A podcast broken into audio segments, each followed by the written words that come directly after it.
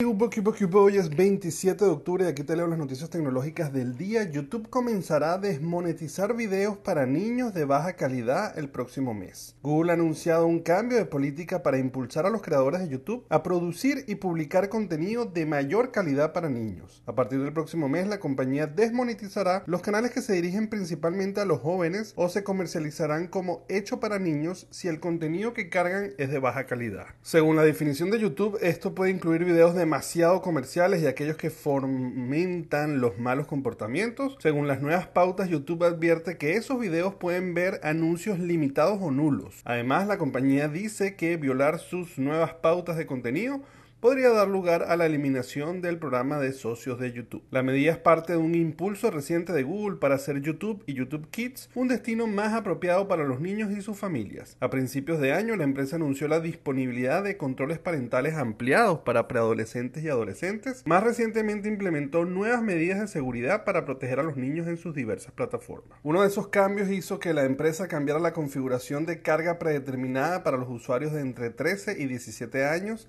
a la opción más privada disponible. Por otro lado, los nuevos procesadores de Qualcomm permitirán smartphones 5G más baratos, aunque Google se ha alejado de los procesadores Snapdragon y ha cambiado su chip Tensor, Qualcomm está avanzando con una nueva línea de chips para dispositivos móviles diseñados para adaptarse a una amplia gama de dispositivos económicos y de gama media. Qualcomm ha anunciado que lanzará tres nuevos procesadores móviles con conectividad 5G, el 778G Plus, el 695 5G y el 480 Plus 5G. El 778 G Plus se diseñó principalmente para ofrecer un rendimiento de CPU y GPU ligeramente más rápido, junto con algunas otras ventajas para los juegos como una respuesta táctil un 20% más rápido. Por otro lado, para los futuros teléfonos económicos 5G, el nuevo Snapdragon 480 Plus 5G diseñado para teléfonos económicos. Como siempre, si bien los OEM o fabricantes aún no están listos para nombrar modelos o dispositivos específicos, varias compañías grandes ya se han registrado para presentar uno de los nuevos chips